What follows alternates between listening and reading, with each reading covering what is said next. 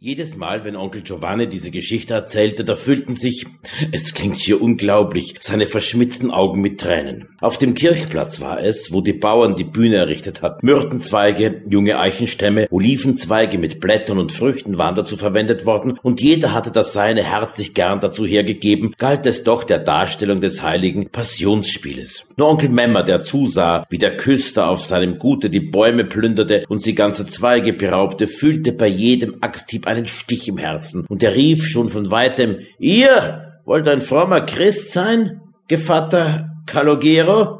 Oder hat der Pfarrer vielleicht das Weihwasser vergessen bei eurer Taufe, dass ihr so ohne Barmherzigkeit meinen Garten verwüstet? Aber sein Weib suchte ihn mit Tränen in den Augen zu beschwichtigen. Es ist ja für das heilige Passionsspiel. Lass ihn doch machen. Der Herr wird es uns lohnen mit einer guten Ernte. Siehst du denn nicht, wie die Saat vor Dürre abzusterben beginnt? Memmer war gelb im Gesicht vor Ingrim, als ob er die Malaria gehabt hätte, und er heftete seine Augen auf den dürren Boden, und bei dem Traum